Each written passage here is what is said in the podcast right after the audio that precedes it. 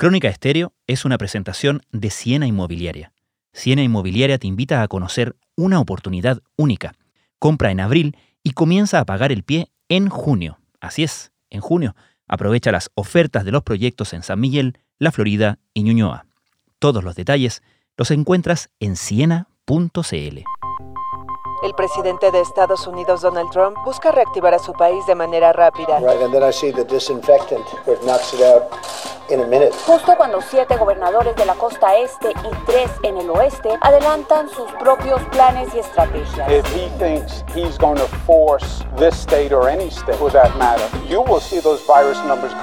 Estados Unidos está actualmente dividido entre estados que siguen confinados y otros que han reanudado la actividad económica.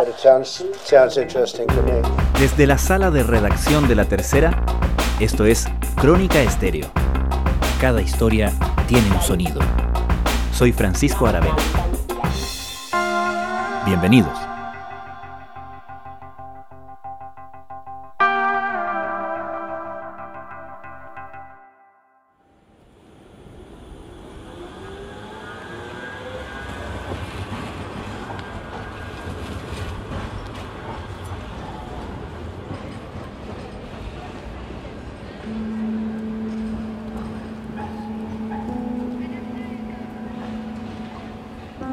A mediados de la semana pasada, la crisis por el coronavirus en Estados Unidos, y particularmente en el estado más afectado, Nueva York, presentó una postal cruenta y elocuente.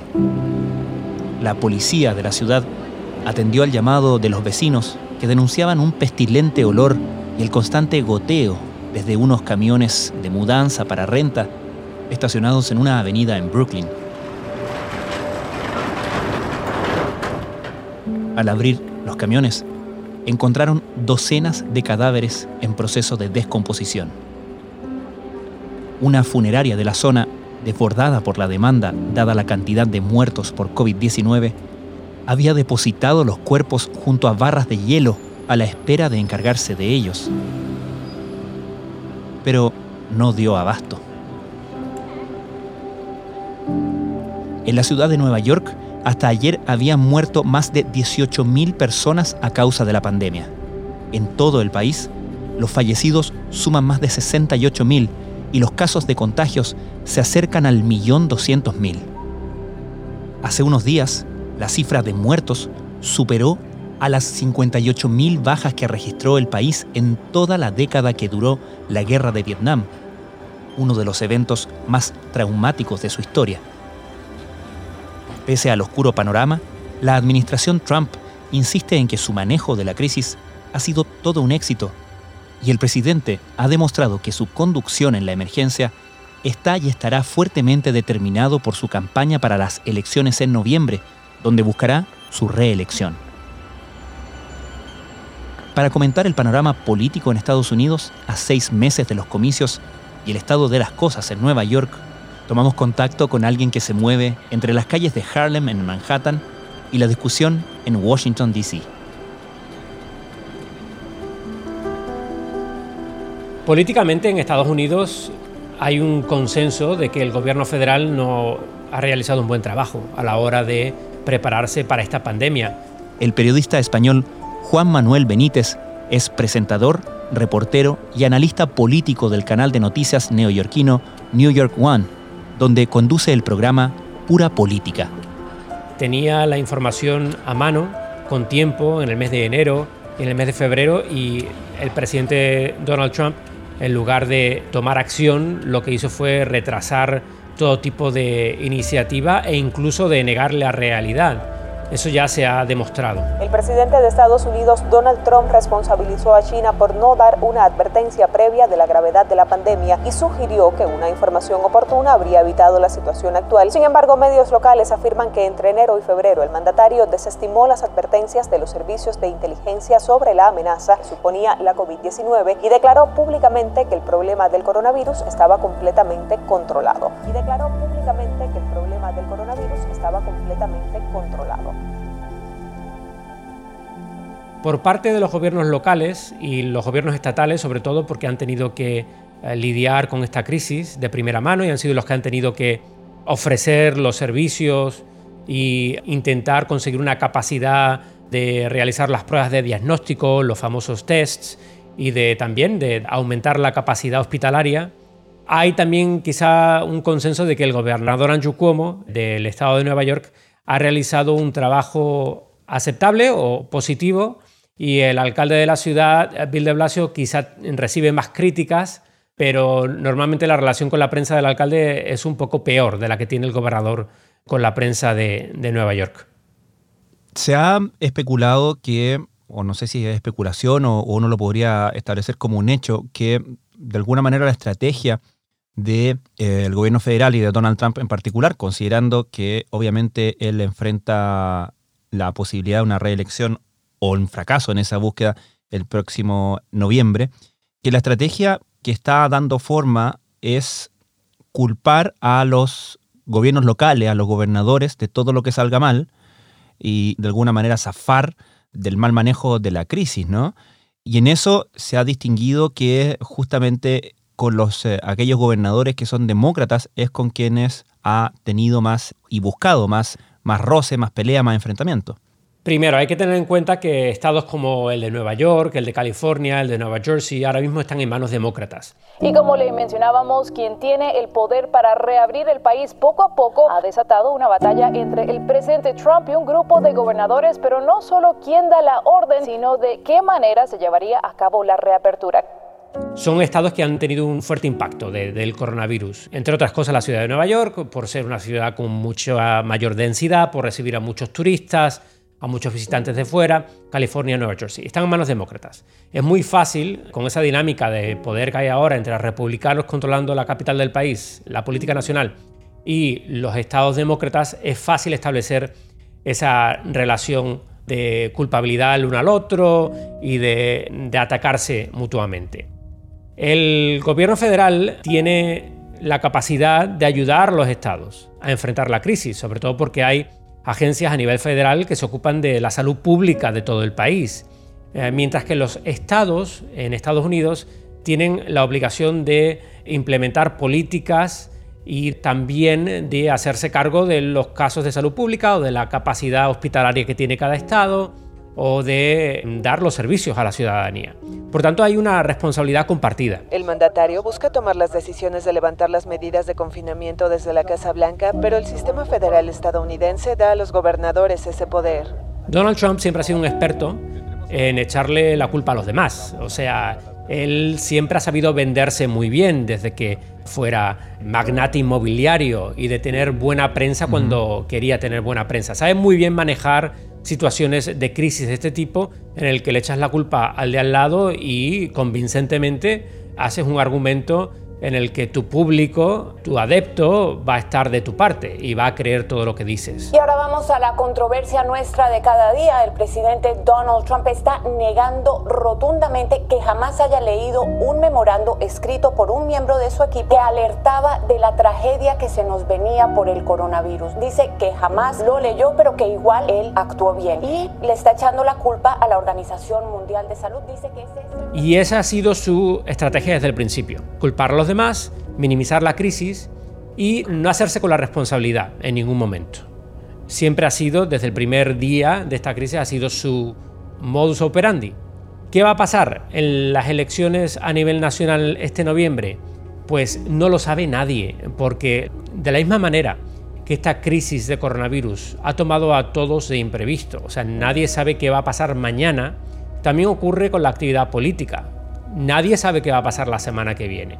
Nadie sabe si la ideología conservadora o el Partido Republicano um, va a salir más fuerte de esta crisis, porque una crisis de este tipo lo que hace es eh, que la población se sienta insegura del forastero, quiere cerrar las fronteras eh, porque el virus es enemigo o el virus chino, como lo ha catalogado Donald Trump de una manera bastante exitosa entre su público.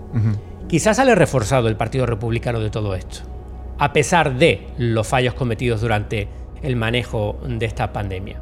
O quizá no, quizá de repente ese candidato demócrata que fue vicepresidente y que durante las últimas semanas ha estado escondido en el sótano de su casa en Delaware, Joe Biden, quizá de repente dentro de dos meses se convierte en la estrella política del país y tiene una clara oportunidad de hacerse con la Casa Blanca con una victoria contundente en las elecciones generales de noviembre. Yes, I said at the time this pandemic is coming. The intelligence community said this is a big problem. It's coming. We have to do something about it. We should be acting. And in fact, the president either didn't read the presidential daily briefing or Todo está en el aire. Yo creo que es muy complicado hacer cualquier tipo de cálculo político porque nadie sabe qué va a pasar mañana. Nadie sabe si cuando reabramos la economía dentro de unas semanas en el estado de Nueva York, se espera que a partir del 15 de mayo el estado de Nueva York vaya reabriendo la actividad no esencial por zonas, por áreas.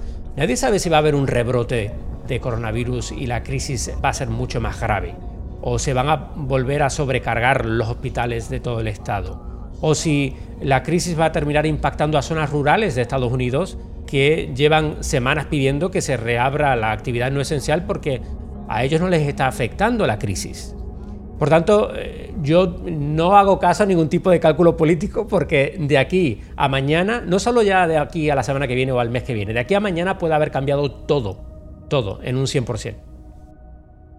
¿Y qué margen de acción crees tú que tiene justamente Joe Biden? Porque por un lado se le ha criticado justamente su silencio relativo, pero también hay otros que ven en eso justamente la estrategia de dejar que básicamente Donald Trump se dispare solo en los pies, ¿no? Porque ya con el absurdo del, de la inyección de desinfectante, digamos, como máximo símbolo, ya se estaba evaluando muy mal eh, las comparecencias eh, diarias de Donald Trump como que había utilizado como básicamente como acto de campaña, ¿no?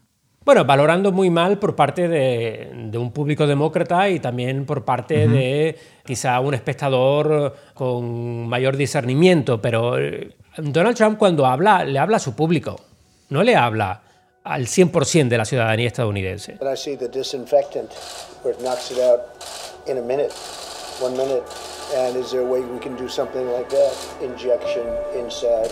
Le habla a su votante, le habla a su público, le habla a un público que en, en una gran medida cree en teorías de la conspiración o cree en curas mágicas. Por tanto, hay que tener mucho cuidado cuando valoramos las uh -huh. eh, declaraciones de Donald Trump. Él es muy inteligente, él no dice nada por decir.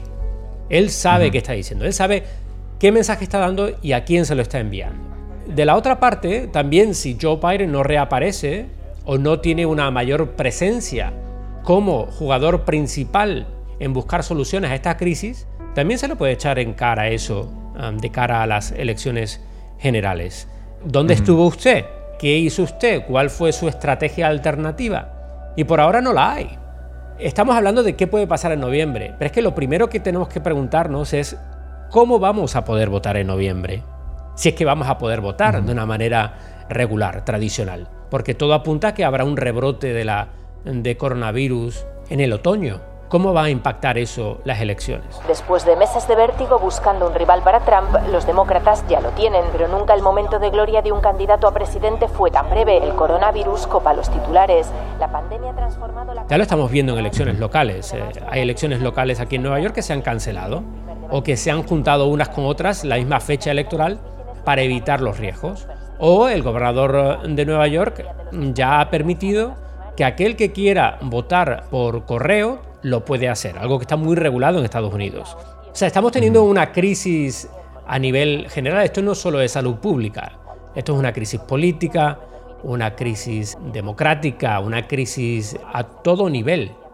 Y nadie sabe qué puede pasar en noviembre. Sí, quizás Joe Biden tiene una buena estrategia diciendo me voy a quedar callado y que Trump se dispare en el pie, pero le da todo el protagonismo al presidente Trump. Le está regalando horas y horas eh, de cobertura en televisión mientras que él no aparece. Will tell you that China would like to see uh, sleepy Joe Biden. They would take this country for a ride like you've never seen before. Are you insinuating they intentionally let it spread? Well, they could have done it, and, and I'm just saying. Well, one of two things happened. Either... No sé yo si eso es una buena estrategia. Volvemos en unos segundos. Crónica Estéreo es una presentación de Siena Inmobiliaria. Siena Inmobiliaria te invita a conocer una oportunidad única. Compra en abril y comienza a pagar el pie en junio. Así es, en junio. Aprovecha las ofertas de los proyectos en San Miguel, La Florida y Ñuñoa. Todos los detalles los encuentras en siena.cl.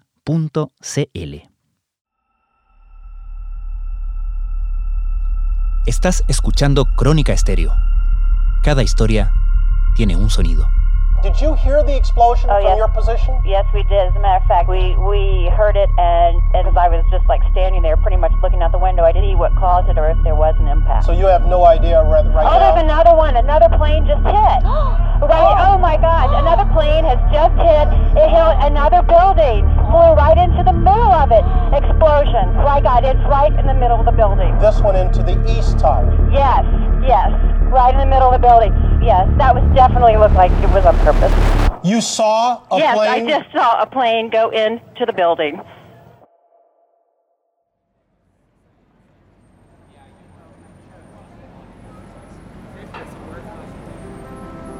En Estados Unidos, tal como lo abordamos hace algunos días en otro episodio, la politización de la crisis del coronavirus ha llevado a que se politice también otro asunto crucial. ¿Cuándo y cómo reabrir la economía?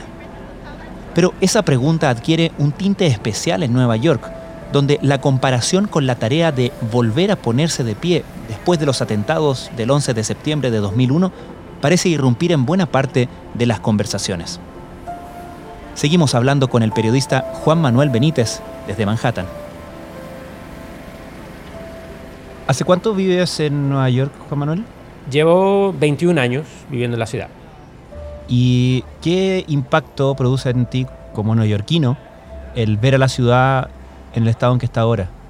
Es complicado y siempre me cuesta explicar cómo se siente un periodista, porque para que se haga una idea el oyente medio, o sea, nosotros estamos tan metidos en, en reportar las historias que estamos contando que muchas veces nos cuesta echar un paso hacia atrás para ver todo el panorama en general. Quizá eso nos ayuda a que no nos impacte personalmente tanto como debería la situación que está ocurriendo alrededor de nosotros.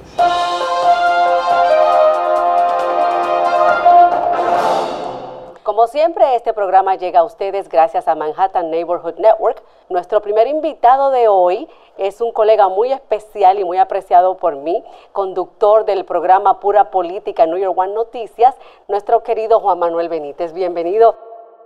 Por tanto, yo siempre tengo que echar un paso hacia atrás para ver el, el, panorama general y darme cuenta de lo que está viendo una persona normal, ¿no? Las tiendas emblemáticas de la Quinta Avenida están cerradas, la estación de Grand Central vacía y ya nadie mira los carteles luminosos de Times Square.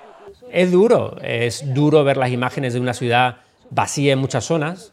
Han circulado por todo el mundo esas imágenes de Times Square vacío uh -huh. o de otros lugares emblemáticos de la ciudad que no tienen turistas y además son zonas que no son residenciales, por tanto no hay movimiento casi. Luego, eso sí, me ha ayudado a, a, conocer mejor mi barrio.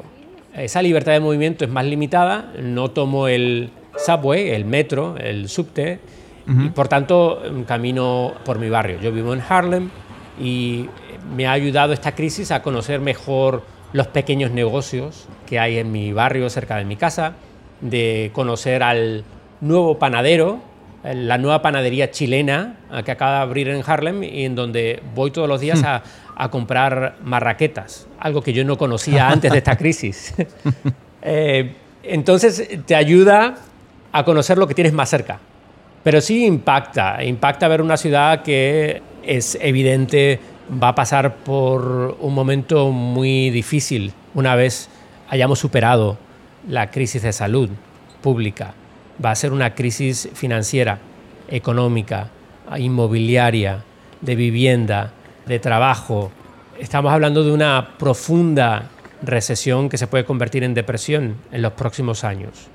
Es una ciudad que va a pasar por mucho y que va a tardar unos años en recuperarse. Hace unas semanas, y, para que te hagas una idea de cómo está cambiando todo rápidamente cada 24 horas, las 24 horas equivalen ahora a un mes entero. Pero hace unas semanas hablábamos del impacto que había tenido los atentados del 11 de septiembre en la vida hmm. de Nueva York y cómo Nueva York había resurgido y se había convertido en una ciudad mejor y diferente, ¿no? Pero había costado llegar ahí. Y comparaban muchos analistas lo que había ocurrido en los atentados del 11 de septiembre con lo que está ocurriendo ahora. El gobernador Cuomo comparó a la pandemia con una explosión silenciosa tan dolorosa como los ataques del 11 de septiembre. Las morgues ya no dan abasto y decenas de cuerpos comienzan a ser enterrados en fosas comunes como esta, en Cart Island. Ahí entierran a los cadáveres no reclamados antes de 14 días. Es la imagen de una ciudad que ha visto el número de muertes duplicarse en solo cuatro días. Bueno, yo establezco una diferencia muy grande. O sea, el 11 de septiembre fue un día y fueron casi alrededor de 2.500, 3.000 muertos en Nueva York, en la ciudad de Nueva York. Ahora mismo en la ciudad de Nueva York estamos hablando de muertes confirmadas y sospechadas ah, de coronavirus de unas 15.000 en los últimos dos meses solo.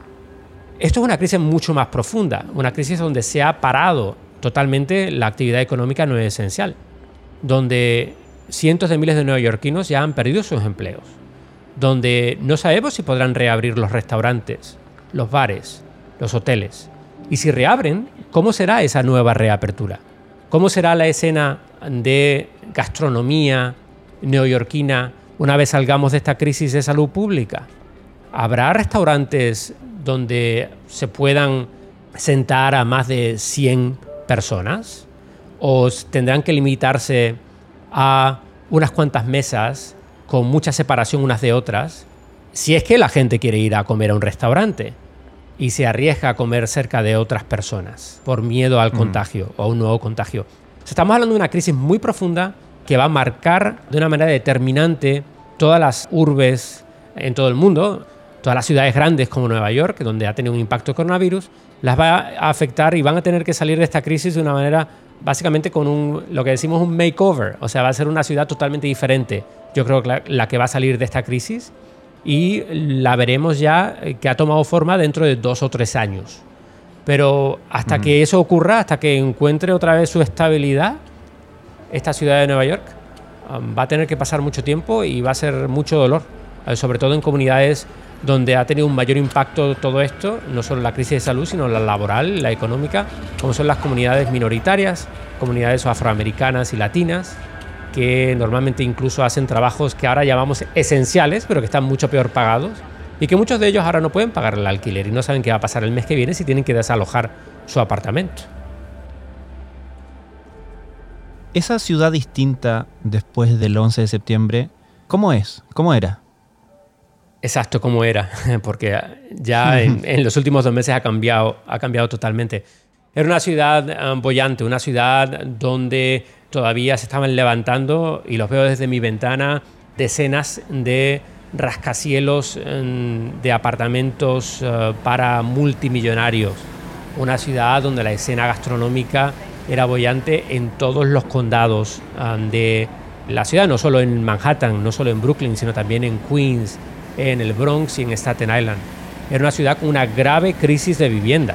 Ya traía una grave crisis de vivienda que llevaba con un número creciente de personas sin hogar, sin techo, que se ha disparado en los últimos ocho años, con un sistema de transporte que estaba necesitado de grandes cantidades de fondos, no solo operativos, sino de largo plazo para poder mantenerse. Y todas esas piezas del rompecabezas, ahora mismo hay que cuidarlas eh, y darle mucho más fondos y mejorarlas eh, mucho más que antes, eh, porque si no, se van a caer y no va a ser posible la recuperación de la ciudad.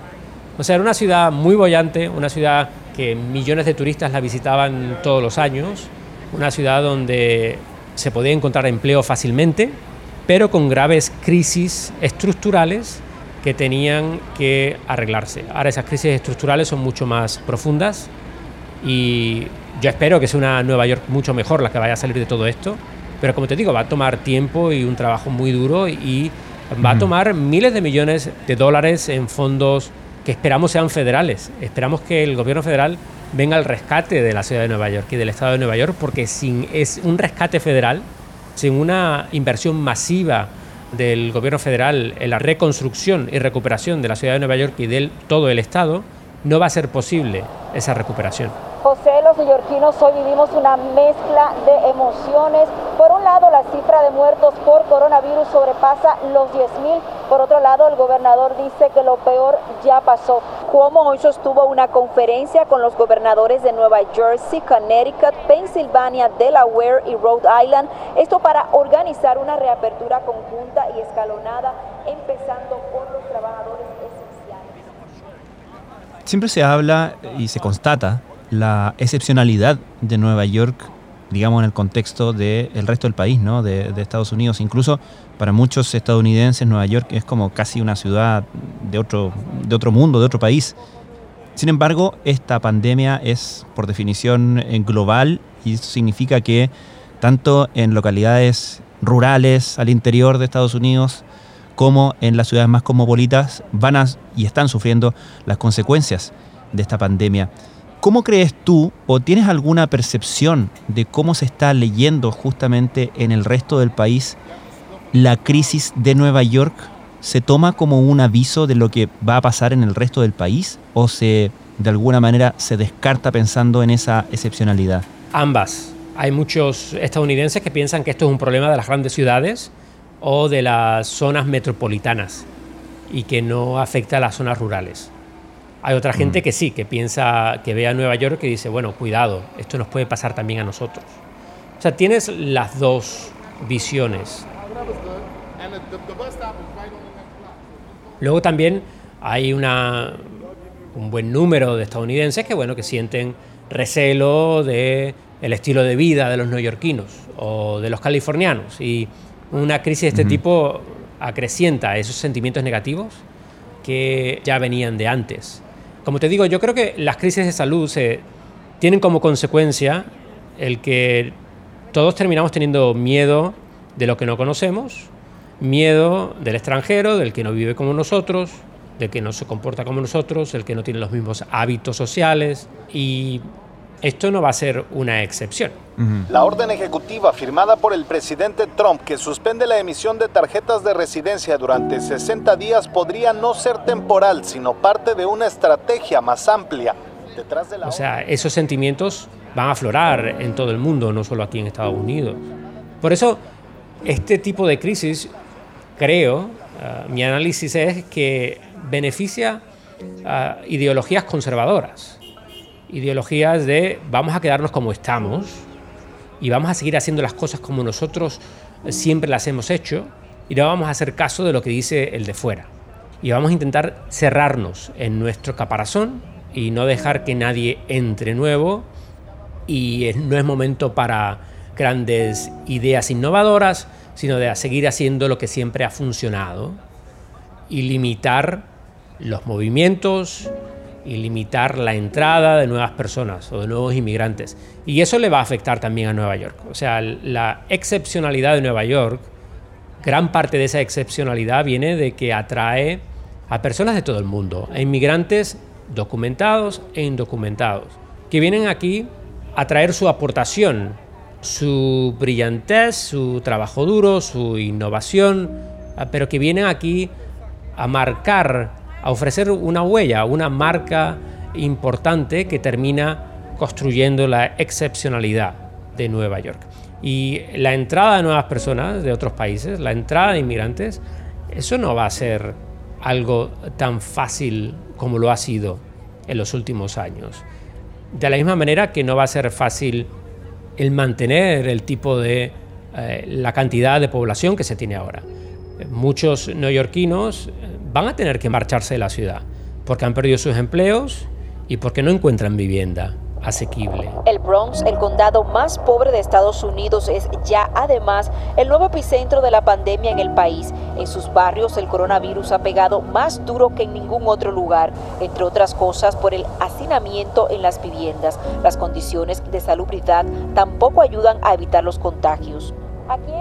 Por tanto, veremos un descenso de la población de Nueva York. Veremos también que muchos neoyorquinos con medios van a abandonar sus barrios y van a instalarse en zonas suburbanas, van a abandonar la ciudad como en otras épocas y van a instalarse en núcleos rurales cercanos a Nueva York, pero fuera de la ciudad.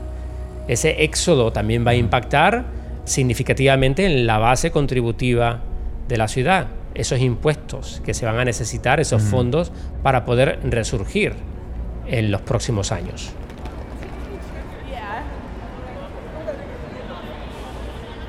Para terminar, Juan Manuel, ¿hay alguna escena, alguna postal, algún momento que hasta ahora hayas preservado, ya sea por lo alegre o por lo, por lo contrario, que haya quedado contigo en estas semanas tan excepcionales?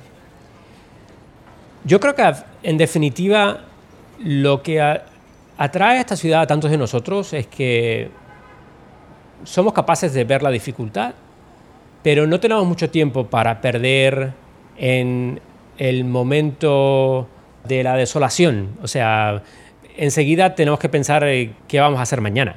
Eh, enseguida hay que pensar cómo vamos a reconstruir. Es una ciudad que se reinventa inmediatamente a diario. Y yo creo que ese es el espíritu que también se ve ahora.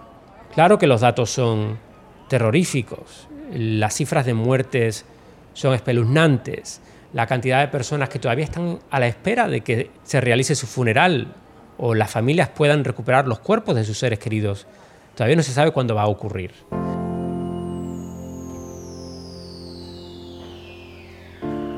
Fueron los vecinos los primeros en dar la voz de alarma, debido al hedor que desprendían tres camiones de mudanzas sin refrigeración, aparcados en el exterior de una funeraria al sur de Brooklyn, Nueva York. Cuando llegó la policía se encontraron unos 100 cadáveres en descomposición.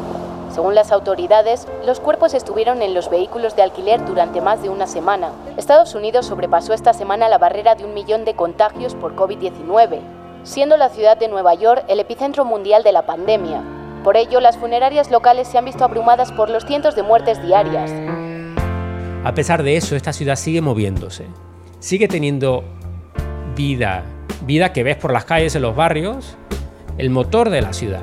Por tanto, eso sigue inspirando a todos los neoyorquinos. Bueno, sí, vale, esto es muy triste, vamos a tener un momento para reflexionar, pero mañana tenemos que mm, volver a trabajar a, levantar todo esto una vez más. Son aplausos que suenan a Victoria. Nueva York ha cerrado uno de sus hospitales de campaña donde han sido tratados 1.095 pacientes. Aunque este estado, con casi 24.000 fallecidos, está lejos de ganar la guerra contra el coronavirus. El número de muertos en Nueva York... Y eso se sigue viendo en las calles, se sigue viendo en, en el espíritu de los neoyorquinos, que además, a pesar de los miedos, sigue pensando en, el otro, sigue poniéndose la mascarilla no porque me vaya a contagiar yo, sino porque si yo tengo un contagio y no lo han detectado, no quiero contagiar al vecino. Y ese espíritu de comunidad que intenta afrontar la dificultad unida sigue existiendo y lo seguimos viendo cada día en la ciudad.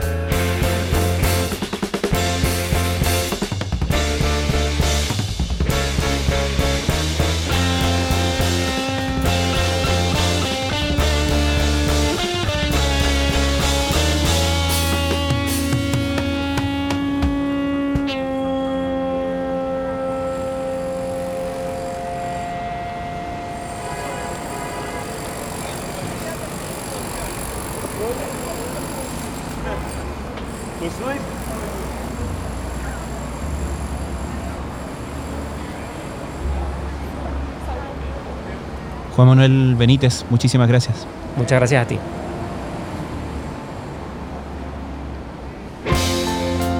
Crónica Estéreo es un podcast de La Tercera. La producción es de Rodrigo Álvarez y Melisa Morales. La edición de quien les habla, Francisco Aravena. La postproducción de sonido es de Michel Poblete. El tema principal de Crónica Estéreo es Hawaiian Silky de Sola Rosa, gentileza de Way Up Records.